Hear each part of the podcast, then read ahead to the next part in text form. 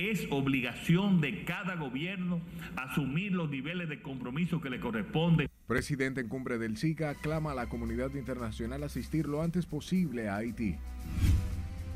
De que la realidad es que somos uno de los países con leyes sustantivas y procesales más beneficiosas para la corrupción.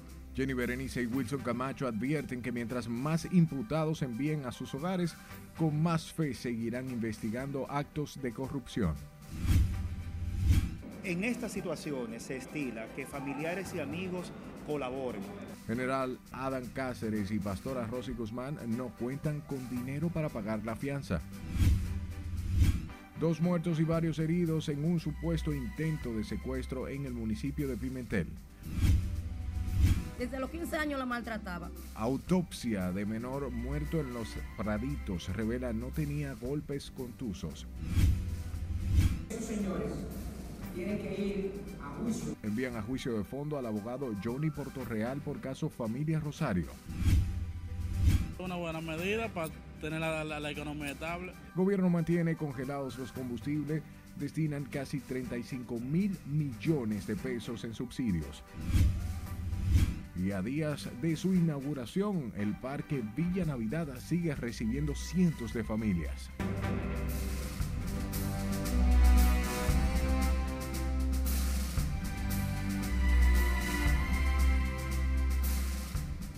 Buenas noches, hora de informarse. Bienvenidos a esta su emisión estelar. Para mí un honor llevarles información de inmediato. Comenzamos y lo hacemos en Santiago, donde hoy concluyó la reunión de presidentes y jefes de estados y donde el presidente Luis Abinader aprovechó para salir y pedir a la comunidad internacional colaborar para resolver la crisis en Haití. Nuestro compañero Junior Marte está en directo y nos amplía adelante, Junior. Sí, gracias. Efectivamente, tal como señalas, el presidente Luis Abinader en este día durante la reunión del SICA fue enfático en afirmar que la comunidad internacional tiene la obligación de ir en auxilio del vecino país de Haití. Es obligación de cada gobierno asumir los niveles de compromiso que le corresponde, sobre todo si son emisores. En la 56 reunión de jefes de estados y de gobierno del SICA, el mandatario volvió a mostrar preocupación por el vecino país, situación que ha provocado que sus ciudadanos utilicen como primer destino a la República Dominicana para migrar, destacando que el país superó la capacidad de ayuda para esa nación. Llamamos la atención de este cónclave para que se haga conciencia de que el sacrificio que hace República Dominicana con el exceso de inmigrantes irregulares supera sus posibilidades de asimilación. Reiteró a la comunidad internacional su llamado de atención para que acuda con ayuda por la crisis que atraviesa Haití por lo que la comunidad internacional tiene la obligación, la obligación de acudir en ayuda de Haití para superar los sufrimientos que soporta ese pueblo y sobre todo también que su gobierno pueda asumir mayor nivel de responsabilidad frente a los países receptores. Werner Vargas Torres, secretario general del SICA, instó a los países a fortalecer la confianza para promover y profundizar los grandes beneficios que han resultado de este proceso de integración.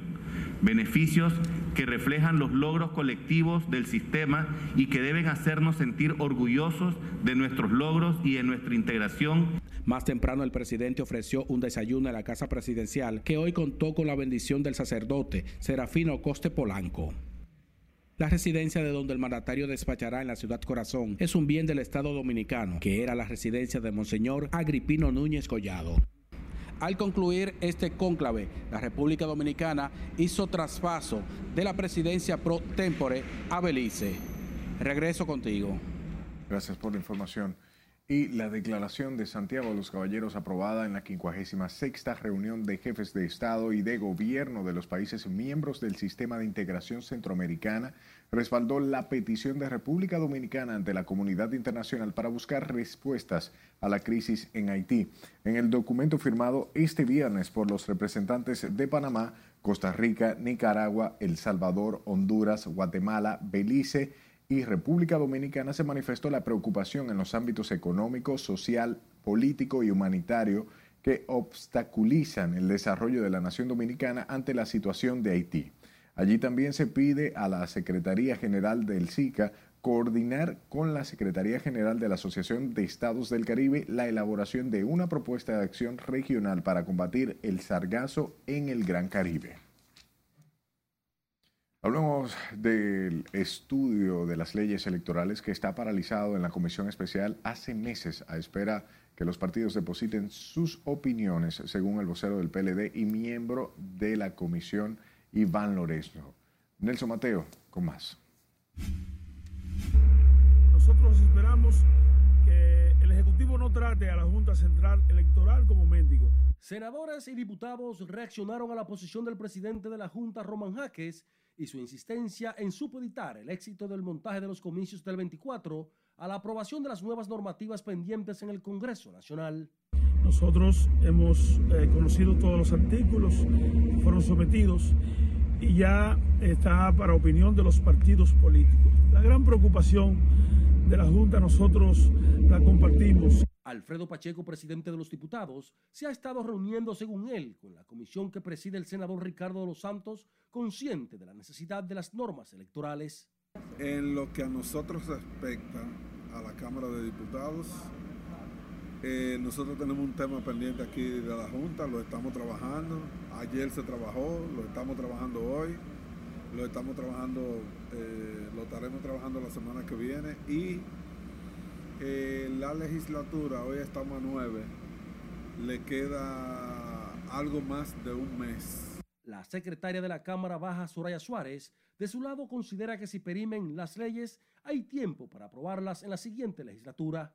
Eh, fuera una pena que perimieran, pero lo que hay que hacer es volver a someterla. Eh, todos estos proyectos de ley ya están altamente estudiados, solo habría que someterlas de nuevo. Lo que pasa es que, con este Congreso, eh, este Congreso ha heredado una gran mora legislativa y pareciera como que vamos lentos, pero no. Se ha hecho mucho, se ha trabajado mucho.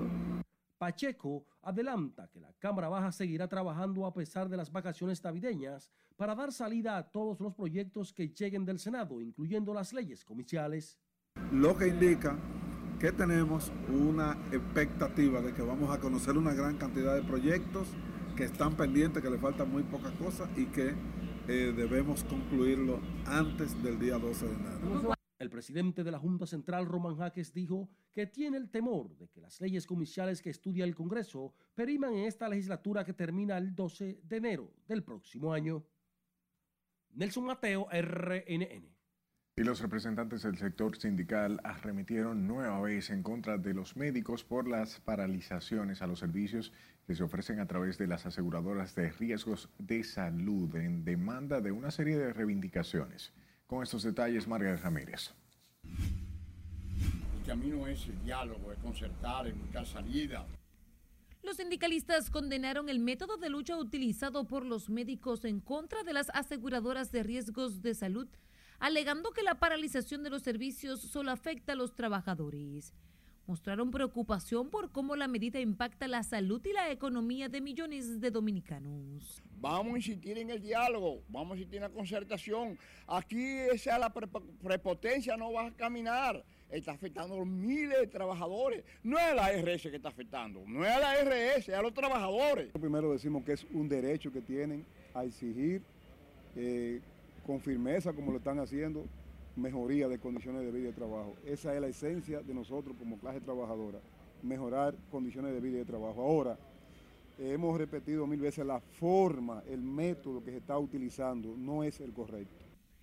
Luego de paralizar las atenciones a varias ARS, a partir de enero, el Colegio Médico se prepara para atacar a la más grande del sistema del sector privado. Llamamos una vez más a la reflexión porque ya hicimos una oposición a, esa situación de los médicos y no queremos volver de nuevo a esto. Queremos que se busque una solución dialogada. El hecho de yo exigir eh, un derecho propio como clase, como clase médica, como sociedad especializada, no puede violentar el derecho que tenemos los trabajadores, los afiliados. La Asociación Dominicana de Administradores de Riesgos de Salud aseguró que está en disposición de sentarse en la mesa del diálogo, aunque pide sea uno equitativo y sincero. Y buscar la forma como no se perjudique el afiliado que paga un servicio y tiene un derecho fundamental.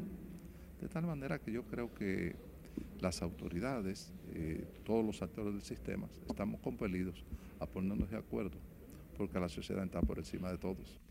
En el marco de su plan de lucha, el Colegio Médico Dominicano también instruyó a sus abogados para que instrumenten una acción de amparo constitucional contra las ARS por violación a la Ley de Seguridad Social en lo referente a otorgar código a los prestadores. Junto con la paralización a una nueva ARS, los médicos contemplan marchar al Palacio Nacional.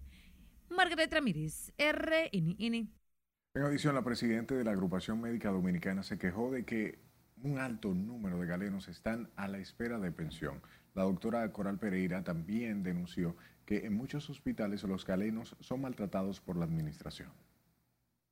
Estos 60 años nos encuentra inmersos en espera de más pensiones que están detenidas, en espera de mejor salario, porque ya el aumento que se dio se lo ha tragado la inflación en espera de mejor trato para nuestros agremiados, ya que hay directores y subdirectores que se han dado a la tarea de hacerle la vida difícil a los médicos. Coral Pereira habló previo a encabezar un acto por el 60 aniversario de la Agrupación Médica Dominicana, entidad que en la actividad tiene una membresía de más de 3.000 galenos. Hablemos del ministro de Salud, Pública, Daniel Rivera, quien advirtió ese viernes que en el país seguirán apareciendo más casos de cólera.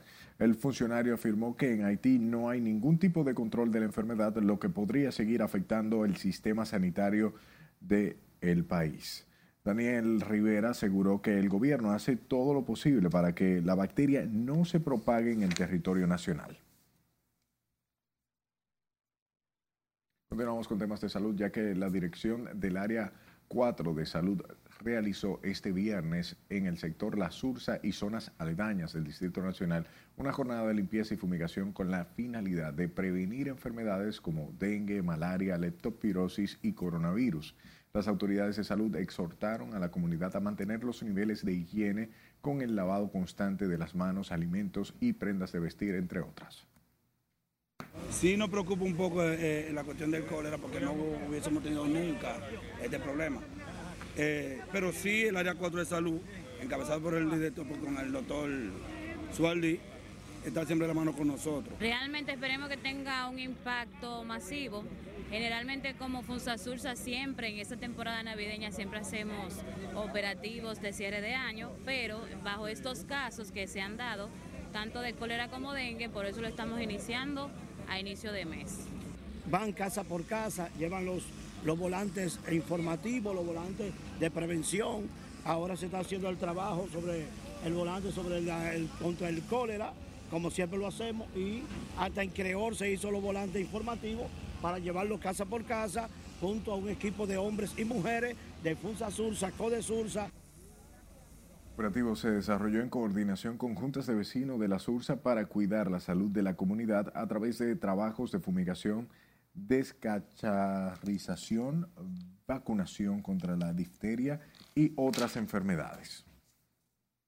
Volvemos ahora del Colegio Médico que atribuye a la nueva cepa de la COVID-19 el aumento de los procesos gripales que se observa en los centros de salud y que se presenta más agudo en niños. Siles Aquino con esta historia. Fiebre, tos y congestión nasal son los principales síntomas gripales por los que son llevados los niños a la emergencia del Hospital Infantil Robert Rick Cabral. Tiene gripe, no quiere comer. En ese sentido, los padres mostraron preocupación debido a lo difícil que les resulta tener un niño afectado por gripe. Le sale mucho eh, de la nariz el mosco y tose mucho y le suenan el pecho. Adiós, eh, la respiración, los niños se estupen, eh, se congestionan, tú sabes todo eso. Mientras el presidente del Colegio Médico recomienda incrementar el cuidado, ya que asegura no es gripe normal, sino el COVID, el proceso gripal que afecta no solo a los más pequeños. Hay que tener mascarilla porque hay una buena parte de la población que está contagiada, una buena parte. No es gripe, es Omicron una variante del COVID originario, mucho más contagiosa, muchísimo más contagiosa. Senencaba recomendó a la población adoptar medidas en los compartir navideños para evitar mayor propagación de la enfermedad. Te queda una tos residual, expectoración, En algunos casos más graves puede producirte otro tipo de lesiones cardiovasculares, pulmonares, pero por lo regular la hospitalización, menos del 5% han logrado de las camas que se disponían para COVID están ocupadas. Las bajas temperaturas propias de la época complican aún más a quienes atraviesan por la afección gripal y que desatendida pudiera llevar a los niños a un cuadro de neumonía. Los especialistas recomiendan a los padres estar atentos al estado de salud de sus hijos y acudir al centro de salud en caso de presentar alguna complicación. Sila Disaquino, RNN. Manténgase informado en nuestra página web rnn.com.do, al igual que la red de su preferencia. Solo busque nuestro usuario arroba noticias rnn. Sus denuncias a este número de WhatsApp 849-268-5705. Recuerden también que estamos en podcast, en Spotify, Apple Podcast y Google Podcast como Noticias RNN. La gasolina premium se venderá a 293 pesos con 60 centavos por galón. Es tiempo de nuestro primer corte de la noche. Al volver, el gobierno anuncia precios de combustibles permanecerán estables. A pocos días de ser remodelado, Ministerio de Obras Públicas cerrará nuevamente el Puente Duarte. El Ministerio de Educación reitera clases culminarán el 23 de diciembre. No le cambie.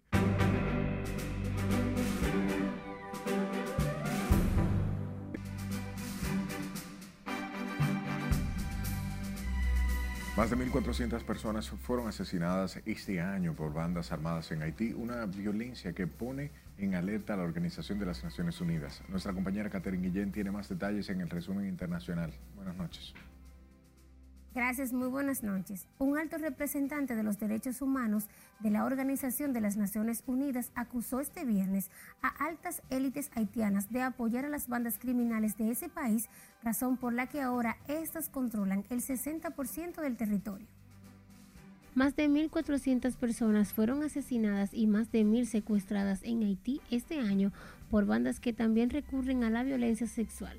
Así lo informó las Naciones Unidas para los Derechos Humanos, quien también pidió valentía política y responsabilidad a nivel nacional e internacional para hacer frente a la impunidad endémica en ese país. El Departamento de Salud de la ciudad de Nueva York emitió este viernes una recomendación para volver a usar las mascarillas en lugares públicos, tanto internos como al aire libre, cuando se acumula un gran número de personas en momentos en que los casos de COVID y otras enfermedades de esta temporada invernal están experimentando picos simultáneos inusualmente altos.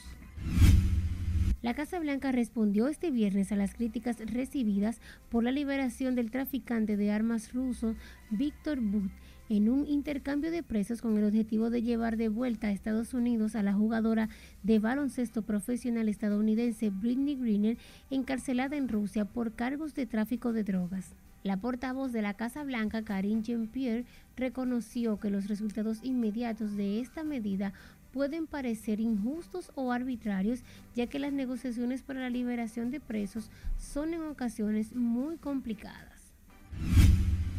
Pasamos a Brasil, donde el presidente electo de esa nación sudamericana, Luis Ignacio Lula da Silva, dio a conocer este viernes los cinco primeros nombres de quienes ocuparán su gabinete de ministros cuando asuma la presidencia en enero próximo. A través de su cuenta de Twitter, el también exmandatario informó que el Ministerio de Hacienda estará dirigido por Fernando Haddad, quien ocupó la cartera de educación entre 2005 y 2012 durante los anteriores gobiernos de Lula y Dilma Rousseff. El presidente ruso Vladimir Putin advirtió hoy que Rusia puede reducir la producción de petróleo como una de las medidas de respuesta al tope de 60 dólares por barril impuesto por la Unión Europea, el G7 y Australia al crudo ruso. El jefe del Kremlin indicó que el precio tope impuesto por Occidente no afecta solo a Rusia, sino a todos los productores. Y finalizamos este recorrido internacional con Eva Kaili, una de las vicepresidentas del Parlamento Europeo, quien fue detenida este viernes en Bruselas en relación con una investigación por presunta corrupción en el Mundial de Qatar. Según fuentes, Kylie fue detenida para ser interrogada por la policía mientras el movimiento socialista panhelénico al que pertenece la eurodiputada anunció que la política ha sido expulsada del partido. Hasta aquí las noticias internacionales de esta noche. Feliz fin de semana. Gracias, Catherine. Nosotros volvemos con informaciones locales. El gobierno ha dispuesto nuevamente dejar congelados los precios de los combustibles, con excepción del Aftur, que bajó 35 pesos. Celencia Alcántara conversó con choferes y amas de casas, y aquí la historia de estos combustibles. Es una buena medida para tener la, la, la economía estable. Mantener congelados los precios de los combustibles favorece a los choferes y amas de casa quienes diariamente consumen este carburante. Así lo aseguraron estos ciudadanos luego de que el gobierno dispusiera nuevamente mantener invariables los precios de estos derivados del petróleo. Bueno, porque si lo compramos a 147 que está con 50, si nos lo aumentan pues estaremos más perjudicados. Ellos deberían dejarlo estable porque tanto una oferta como a nosotros el consumidor como al pasajero, porque si no suben el, el combustible a nosotros, nosotros vamos a tener que subir el pasaje. Para la semana del 10 al 16 de diciembre, el gobierno dispuso una rebaja de 5 pesos al galón del Aptur y 12 pesos en la anterior. La gasolina premium se venderá a 293 pesos con 60 centavos por galón, manteniendo su precio. La gasolina regular se venderá a 274 pesos con 50 centavos por galón, igual manteniendo su precio. El gasoil regular se venderá a 221 pesos con 60 centavos por galón, manteniendo su precio, mientras que el óptimo se venderá a 241 pesos con 10 centavos por galón, igual manteniendo su precio. El GLP, el gas licuado de petróleo, se venderá a 147 pesos con 60 centavos por galón, manteniendo su precio, mientras que el gas natural se venderá a 28.97 pesos por metro cúbico. Para mantener sin variación los precios de los combustibles de uso doméstico, desde marzo del presente año ha destinado casi 35 mil millones de pesos en subsidios extraordinarios. Lenzi Alcántara, RNN. Mientras que el caos vehicular sigue siendo un dolor de cabeza para los conductores y transeúntes que a diario se desplazan por las principales vías del Gran Santo Domingo, lo que se complica aún más con la época navideña por el incremento del comercio y actividades festivas. Laura Mar nos amplía. Los tapones están increíbles. Los fuertes taponamientos que a diario complican el desplazamiento de ciudadanos en el Gran Santo Domingo impactan directamente la calidad de vida de la población y sus bolsillos, además del estrés y el caos que genera en los choferes que permanecen hasta dos horas atascados en el tráfico vehicular. Así lo aseguran ciudadanos consultados en torno al tema, quienes se quejan por la congestión del tráfico en el casco urbano. Todos los días hay más tapones y, y es difícil porque se gasta mucho combustible. Mira, los carros se dañan más porque duran mucho tiempo más prendidos, tú sabes. Aparte de eso, los pasajeros se quejan mucho y nosotros la mitad de, del combustible se va ahí. Cada día el congestionamiento vehicular en las principales avenidas de la capital representa un malestar para quienes deben desplazarse por distintos puntos para llegar a sus destinos. A veces para yo llegar tengo que pagar tres pasajes para llegar más rápido. O tengo que coger uno hasta el Torito, uno hasta Lobando y otro para donde voy. Aquí lo que está pasando es que en este país no, no se cumplen las leyes. Hay leyes, pero no se cumplen. Como no se cumplen, esto siempre será un caos. Los tapones obligan a conductores a tener un gasto mayor en combustible sin importar la distancia. En la mayoría de los casos, muchos han optado por salir más temprano de sus casas para llegar con tiempo a sus destinos y evitar el congestionamiento que se registra en las horas pico. Tanto choferes como usuarios del transporte esperan que esta añeja problemática pueda tener una pronta solución con el plan de movilidad urbana que ejecuta el gobierno para mejorar el desplazamiento de vehículos en el polígono central. Laurila Mar, RNN. El Ministerio de Obras Públicas informó que a partir de las 9 de la noche de mañana sábado, el puente Juan Pablo Duarte Escuche estará cerrado para ser sometido a nuevas reparaciones. El puente Duarte tiene un flujo vehicular diario entre 6 de la mañana y 8 de la noche de alrededor unos 35.500 vehículos. Recientemente Obras Públicas sometió la estructura a la colocación de un nuevo asfaltado, cambio de juntas, además de señalización horizontal y vertical y mantenimiento de sus barandas.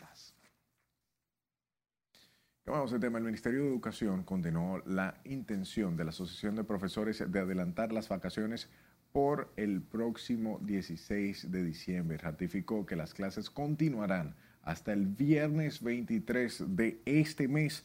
Así lo informó la viceministra de Asuntos Docentes y Pedagógicos, Ansel Checker, quien pidió a los profesores, padres y tutores a respetar el calendario escolar a nivel nacional. Agregó que la pausa por el asueto navideño inicia el sábado 24 de diciembre y termina el martes 10 de enero cuando la comunidad educativa deberá regresar a las aulas. Y con la barriga le daba mucho golpe, perdió un embarazo. Vamos a otra pausa comercial. Al regreso, detalles sobre la autopsia del menor muerto en los Praditos de la lucha anticorrupción es necesario plantearnos la necesidad. Ministerio Público advierte, aunque imputados sean puestos en libertad, seguirán luchando contra la corrupción. Esos señores tienen que ir a juicio. Y envían a juicio de fondo abogado en caso Familia Rosario. Esta es la emisión estelar de Noticias RNN.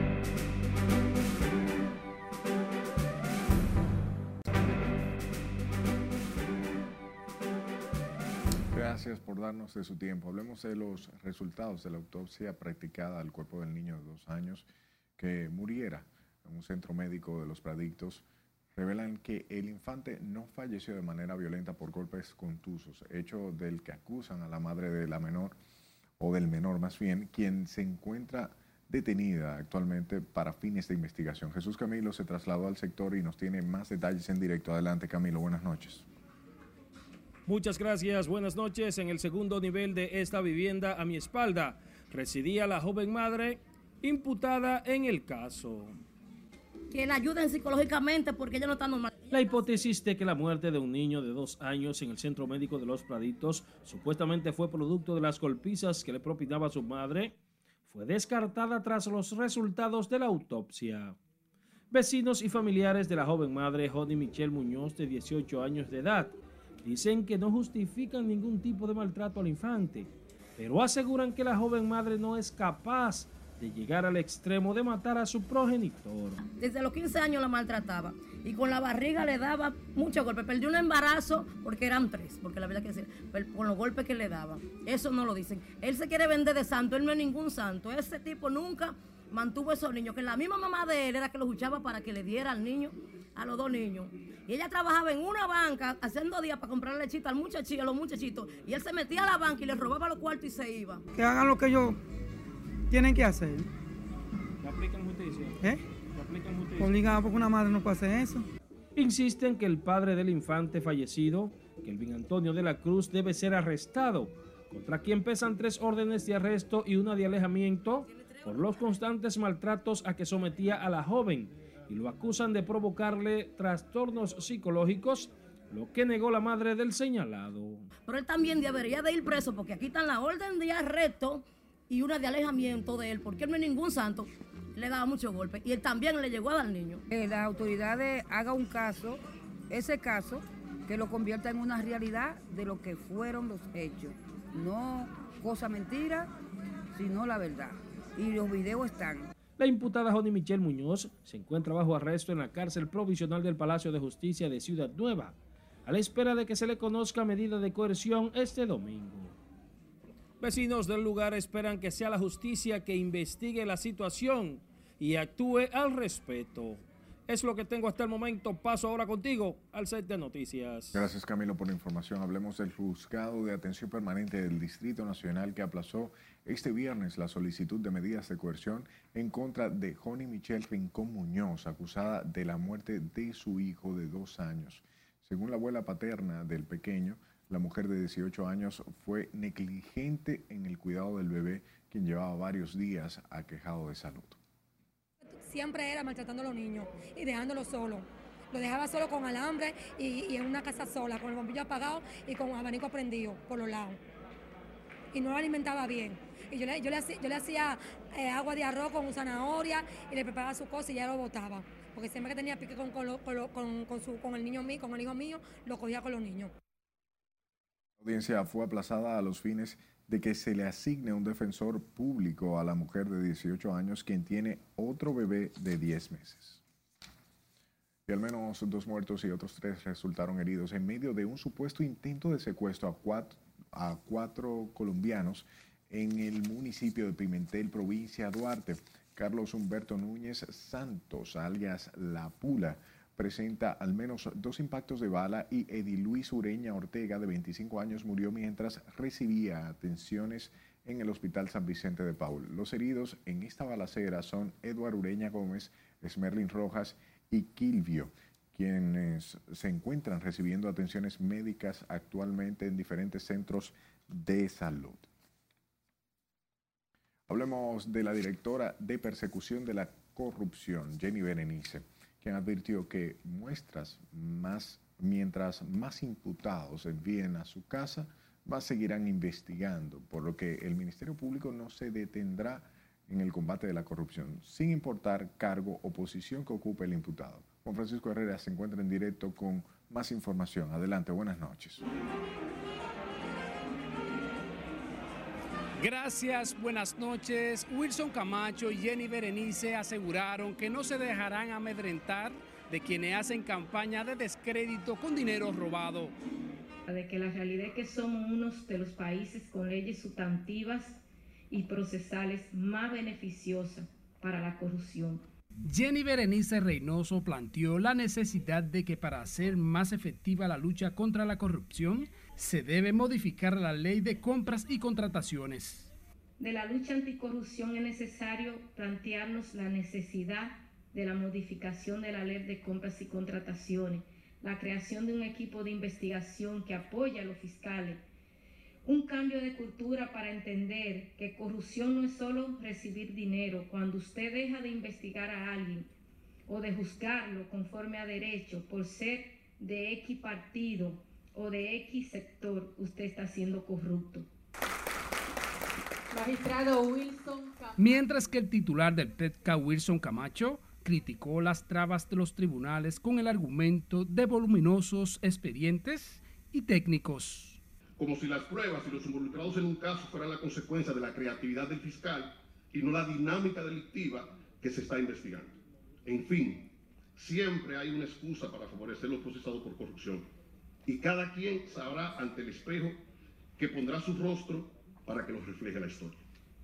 Berenice lamentó que en el pasado miembros del órgano persecutor haya promovido desde el Ministerio Público actos de corrupción. Quizá puedan engañar a los demás, pero posiblemente no puedan engañarse a sí mismos. Al verse al espejo y saber que con su decisión están contribuyendo a un clima de impunidad, que daña todo, porque la corrupción es un obstáculo transversal al desarrollo del país. En otro orden, la magistrada indicó que no ha recibido presión del Poder Ejecutivo para actuar en ningún caso. En la lucha actuar contra la corrupción debemos reconocer que el Poder Ejecutivo nunca ha intervenido en nuestro trabajo y que de hecho se han establecido recursos especiales al Ministerio Público para fortalecer la lucha anticorrupción. Afirmó que en la misma medida que actúan los fiscales con independencia, igual deben actuar los tribunales. Tanto Jenny Berenice como Wilson Camacho se refirieron en esos términos tras ser reconocido por participación ciudadana por el combate a la corrupción. Vuelvo contigo al estudio. Gracias, Juan Francisco, por la información. Hablemos del general Adam Cáceres y la pastora Rosy Guzmán, imputados en el caso Coral, quienes podrían pasar la Navidad en Najayo, ya que, según sus abogados, no cuentan con los recursos para pagar la fianza impuesta por la jueza Janivet Rivas, quien varió su medida de coerción por arresto domiciliario. Para el ex jefe del Cuerpo Especializado de Seguridad Presidencial, se dispuso una fianza de 100 millones de pesos, mientras que para la pastora una de 50 millones, ambos deben pagar un 10% a través de una aseguradora para poder salir de prisión. El monto que estableció eh, la jueza fue muy alto y nuestro cliente tiene todos sus bienes y fondos incautados. En este, en este momento no, estamos haciendo las gestiones para obtenerlo. En estas situaciones se estila que familiares y amigos colaboren, cooperen. Y nosotros entendemos que eso podría ser posible, pero en este momento no lo, no lo tenemos a mano. Esa es la verdad. 50 millones de pesos. Eso significa que hay que pagar una, una prima de 5 millones de pesos. Rosy Guzmán no tiene dinero para, esa, para pagar esa prima. Se han estado haciendo diligencia con las iglesias, con, con amigos, con familiares, para ver cómo se puede obtener esa suma. Pero además de eso, tiene que pagar mensualmente la suma de 450 dólares por ella, más 450 dólares por él. Personas que no pueden trabajar. Este viernes, la jueza del sexto juzgado de la instrucción suspendió la audiencia en la que se tenía previsto iniciar la etapa preliminar, con la lectura de la acusación de los imputados en la operación Coral y Coral 5G. Mientras que imputados en el caso de corrupción antipulpo continúan colaborando con el Ministerio Público a fin de conseguir su libertad, algunos de los cuales han devuelto propiedades millonarias a cambio de ser excluidos del proceso. Jesús Camilo estuvo en la audiencia y aquí los detalles. En esta ocasión, el imputado Domingo Santiago Muñoz negoció con el órgano acusador la devolución de un inmueble valorado en un millón y medio de dólares. La petición fue acogida por el juez David Timoteo Peguero, del séptimo juzgado de la instrucción del Distrito Nacional, y a favor del acusado se dispuso a extinguir la acción penal. Se hizo por lo menos público un acuerdo y se hicieron algunas defensas que se pueden establecer como mediana o enteramente positiva. El Ministerio Público valoró como legítima la acción y amplió la disposición de continuar socializando con los acusados a fin de recuperar los recursos defraudados al Estado dominicano. En virtud de lo que establece el artículo 370 del Código Procesal Penal, que establece que en los casos de criminalidad organizada, cuando los imputados han colaborado eficazmente con la investigación, el Ministerio Público puede prescindir de la acción penal en contra de estos imputados. A la imputada Magali Medina se le vio en los pasillos del Palacio de Justicia visiblemente molesta. Aquí en la semana pasada le fue retirada el grillete por disposición de la tercera sala penal de la Corte de Apelación. Son al menos 43 implicados en el caso de corrupción antipulpo entre personas físicas y jurídicas, que tiene como principal señalado Alexis Medina Sánchez, vinculados a un supuesto entramado mafioso que alegadamente defraudó al Estado por más de 8 mil millones de pesos. Jesús Camilo RNN. A propósito de abogados, defendieron las motivaciones de la jueza Janibeth Rivas del sexto juzgado de instrucción para variar la medida de coerción al general Adán Cáceres, al coronel Rafael Núñez de Asa, la pastora Rosy Guzmán y a su hijo Taner Flete de prisión preventiva por medidas más flexibles. En ese sentido, el doctor Johnny Rodríguez aseguró que la magistrada actuó en buen derecho conforme a lo que establecen los plazos y en este caso había perimido la medida coercitiva. Y la prisión privativa de libertad no puede exceder de 18 meses y ya esos imputados cumplieron ese tiempo. No tenemos que ver a la jueza Yanivel Rivas que está haciendo justicia y aplicando el código. Tenemos que mirar a la, al Ministerio Público que durante los 18 meses, después de decir que tenía cantidades de pruebas, no ha sido capaz de concluir una acusación. Se recuerda que la jueza Janibeth Rivas varió la medida de coerción a los imputados de prisión preventiva por garantía económica de 150 millones de pesos, arresto domiciliario y uso de grilletes.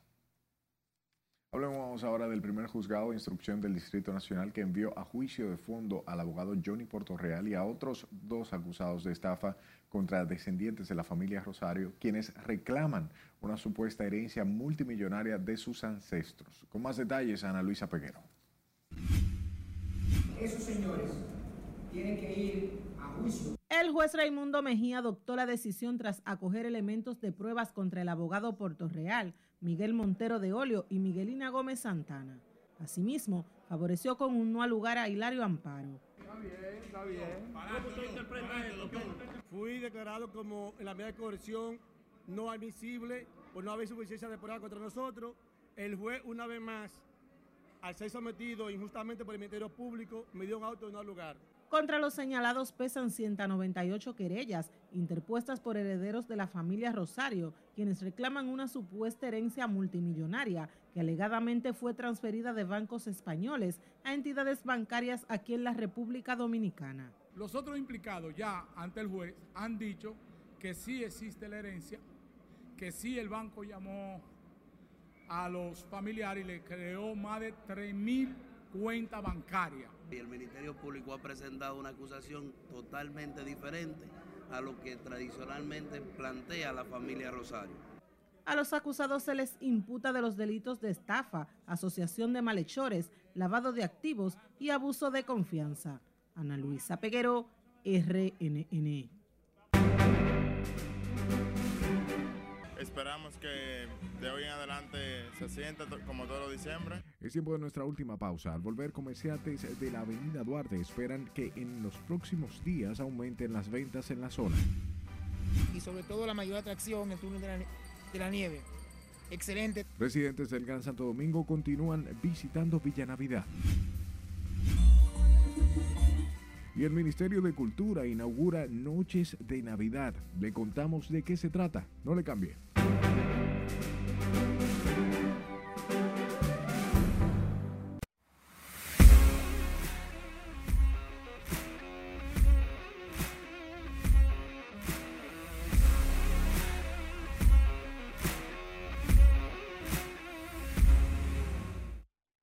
Saludos, muy buenas noches, feliz fin de semana. Iniciamos la entrega deportiva hablando de los Tigres del Licey porque los líderes de la Lidón estaban marcando el paso ante las Estrellas Orientales. En el tercero, Ramón Hernández conectó cuadrangular con las bases llenas que la mandó al morro de Montecristi. Gran slam para el inicialista de los Tigres del Licey, que al compás de cuatro hits tienen cuatro carreras las Estrellas. En la parte alta de la novena entrada, apenas una carrera con siete hits.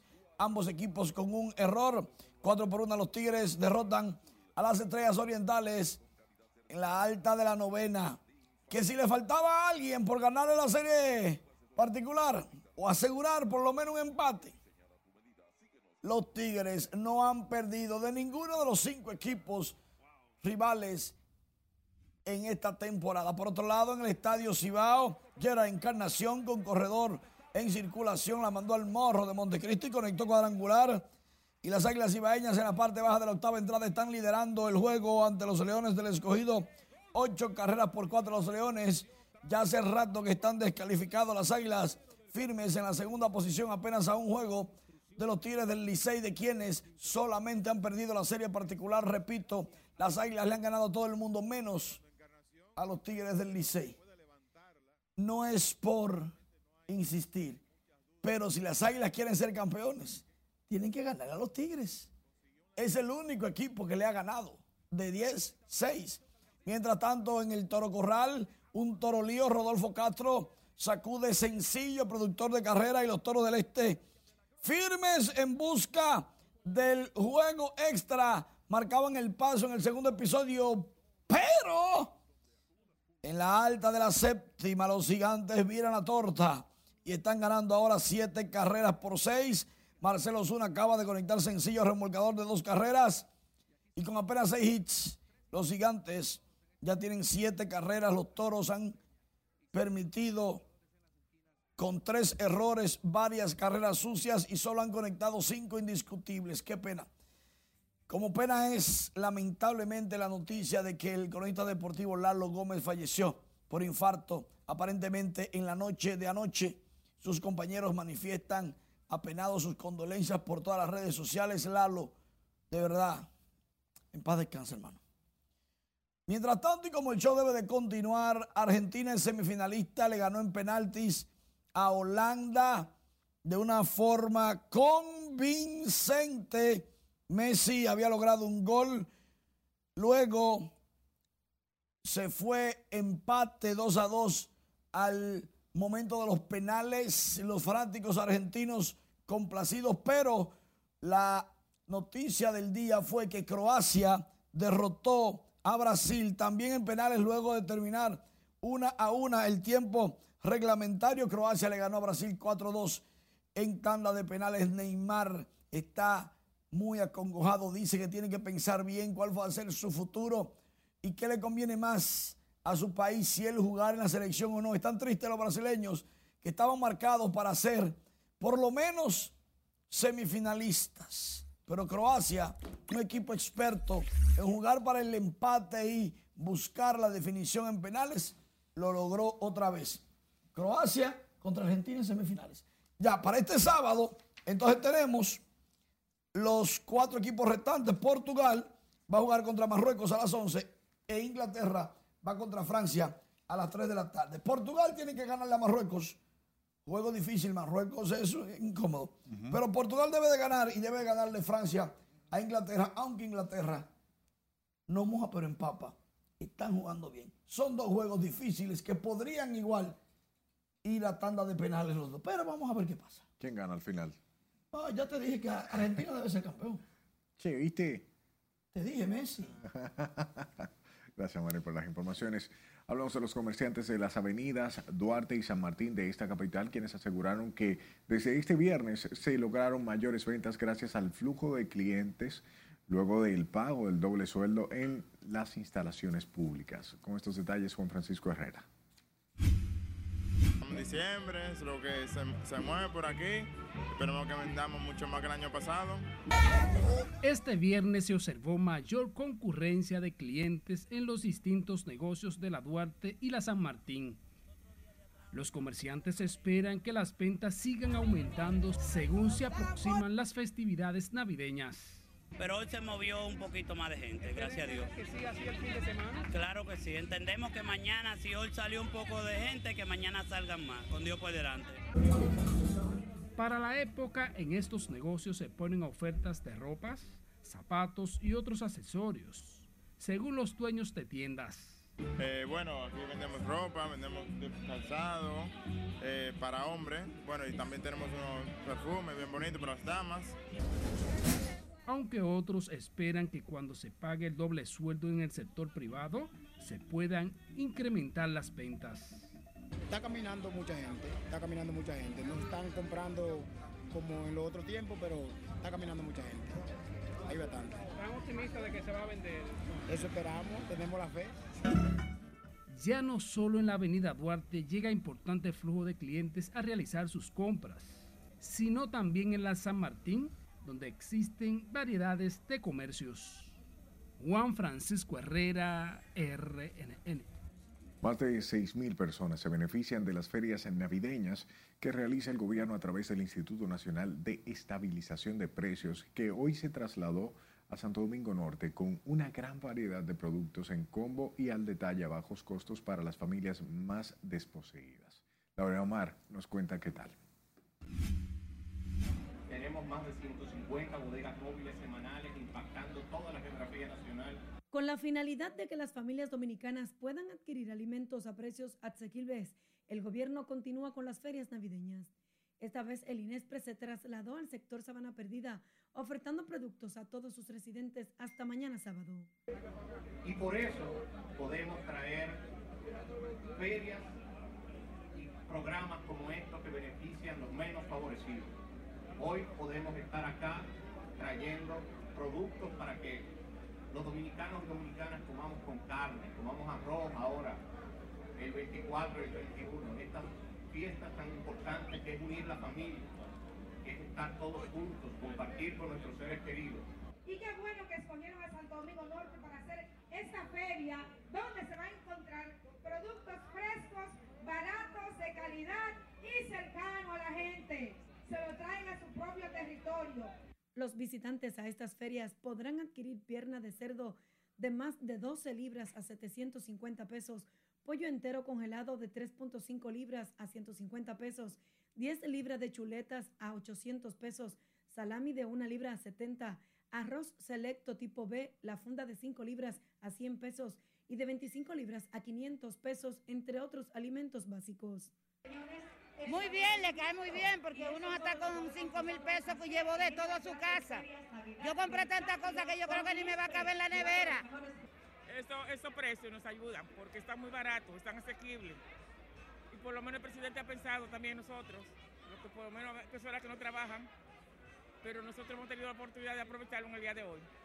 El director del INESPRE también informó que redujo a 650 pesos el supercombo navideño compuesto por 15 productos. Las ferias navideñas serán extendidas a Santiago, Santo Domingo Oeste, San Francisco de Macorís, Santo Domingo Este, Los Alcarrizos y San Cristóbal. Laurila Mar, RNN. Los mercados de la capital esperan comenzar a sentir las próximas semanas un mayor dinamismo económico con las compras que realizarán las familias que se reunirán para disfrutar de las celebraciones en Nochebuena y Año Nuevo. Y como nos cuenta Oscar Guichardo, en esta historia, los pequeños comerciantes piden al gobierno facilidades para abastecerse de los productos propios de las fiestas navideñas frente a la demanda de esta temporada alta. Siempre los años tras años siempre se dice que este año es peor que el otro, pero mentira, siempre es mejor. Los comerciantes dicen tener buenas expectativas con relación a las ventas de este año y el abastecimiento de productos en la temporada de Navidad. Van a ser la primera Navidad que va a haber dinero en la calle suficiente para que la gente coma, para que la gente bebe, para que la gente se compre su ropa y haga lo que le dé la gana. Bueno, siempre se ve al primero se ve calento, pero después la gente compra. La gente busca su dinero para hacer su cena navideña, todo el mundo. Los vendedores en los mercados garantizan el abastecimiento de los productos de mayor demanda durante esta temporada, así como la estabilidad en los precios de los alimentos. Sin embargo, algunos dicen no tener altas expectativas. hay muchas cosas que, que escasean en el mercado. Nosotros estamos pasando trabajo. Para yo conseguir 10 libras de harina de, trigo, que es lo que yo trabajo, eh, yo tuve que andar todos los almacenes por ahí abajo y aquí viene a conseguir 10 libras a, a 30 pesos la libra. Sí, estoy comprando aquí temprano ya. ¿Por qué? Por si acaso, para no tener que estar saliendo a la calle, tú sabes cómo está todo esto malo. Hoy estaba, los precios están bajitos y de aquí a una semana sube como la carne de puerco. Los vendedores de los principales mercados de la capital dicen tienen suficientes productos para ofertar a las familias en esta época navideña. Es Carelet Guillardo, RNN. Hablamos del Parque Villa Navidad instalado en el Centro Olímpico Juan Pablo Duarte, eh, a solo servido de espacio de diversión y entretenimiento para las familias, sino que también es una fuente de empleo para muchos trabajadores. Catherine Guillén hizo un recorrido por el lugar y aquí su historia. Pueden venir la familia a visitar, comerse su algodón, su palomita. Desde helados, hot dog, algodones de azúcar, hamburguesas y pizzas es la gran variedad de comidas que los visitantes pueden encontrar dentro del Parque Villa Navidad. Muy agradecida en verdad porque nos hemos beneficiado y esa es la idea, ¿verdad? De que prestamos un servicio, nos beneficiamos y uno de otro y el sol sale para todo, la gloria es de Dios. A los nuevos emprendedores, claro que sí. ¿Por qué? Porque nos están dando una oportunidad de crecer, que la gente no conozca y aquí vamos, muy bien. Aunque también a las afueras se encuentran más de 50 vendedores informales ofreciendo productos como maíz, queso de hojas y una gran variedad de distintos tipos de juguetes para niños y niñas. No, ha sido una bendición, sierva. Una bendición, sí, porque la cosa está que estaba un poco mala y esto ha sido una bendición para muchos vendedores que estaban en la cuerda floja. Se vende, se pica, se vende al paso. En este espacio también hay personajes infantiles en los que por solo 100 pesos los visitantes pueden tomarse todas las fotos que quieran. Los niños, verlo contento, la felicidad, como cuando tú te tienes una foto con los niños, tú le ves esa sonrisa. Me ha ido más o menos muy bien, algo así, vamos a decir. Y yo cobro 100 eh, pesos. O sea, que entiendes tú que la instalación de esta feria te ha beneficiado tanto a ti como vendedor formal como a la familia. Sí, algo bueno y para divertirnos todos. El espacio fue inaugurado el pasado primero de diciembre por el presidente Luis Abinader y la alcaldesa del Distrito Nacional, un área de entretenimiento alusivo a esta época para el disfrute de las familias dominicanas que funciona en los jardines del Palacio de los Deportes. Catherine Guillén, RNN.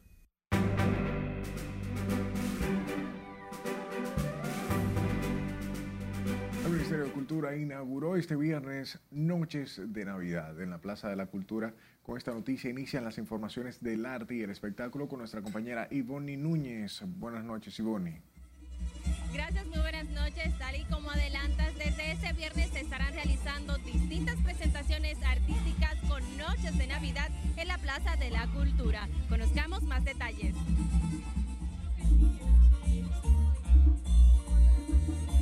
En un acto a ritmo del prodigio y la superbanda, encabezado por la ministra Milagros Germán, el Ministerio de Cultura dejó inaugurada hoy la edición 2022 de Noches de Navidad en la Plaza de la Cultura Juan Pablo Duarte. La música típica abrió esta primera jornada que continuará desde hoy hasta el domingo 11 y desde el viernes 16 al domingo 18.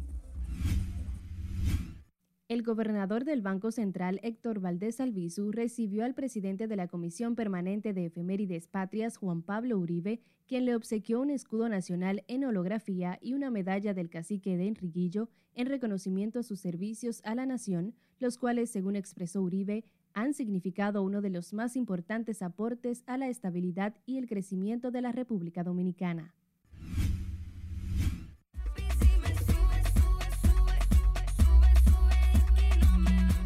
La cantante Nati Natasha comienza a celebrar desde hoy viernes su cumpleaños, regalando a sus fans el nuevo tema y un video musical en solitario Todo esto es tuyo.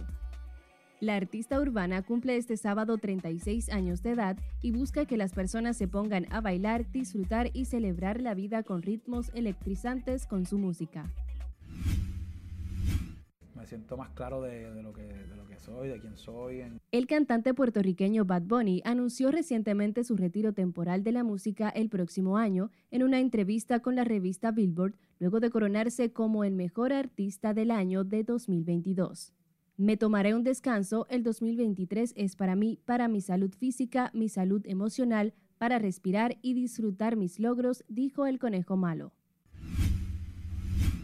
A inicios de 2022 se dio a conocer que el actor Bruce Willis se retiraba de la actuación por motivos de salud, luego de que fuera diagnosticado con afasia, una enfermedad cognitiva que afecta el lenguaje, causando la pérdida de la capacidad de expresar y comprender el habla. Es por eso que la familia del estadounidense se ha mostrado muy preocupada ya que, al parecer, la afasia lo ha deteriorado más rápido de lo esperado, tanto así que temen que el padecimiento pueda acabar con su vida. La nueva serie de Netflix Harry y Meghan, en los primeros tres episodios que se han subido a la plataforma, la pareja relata desde el inicio de su relación, el racismo que vivió Meghan, la persecución de los paparazzis, hasta los problemas con la realeza de Inglaterra, quienes han confirmado que no darán declaraciones al respecto de esta serie. El menor de los hijos de la princesa Diana recordó el hostigamiento que sufrían tanto él y su hermano como su mamá por parte de los paparazzis que no respetaban su espacio pese a las peticiones que la misma Lady Di le hacía para que dejaran de perseguirlos con las cámaras. Por tal razón, ocultó por un tiempo su relación. Este noviazgo se mantuvo fuera del ojo público hasta 2016, que ya todos conocemos esta historia. Hasta aquí diversión, pasen feliz resto de la noche y buen fin de semana. Gracias Ivonne por las informaciones, las gracias a usted por su atención. Tenga buenas noches.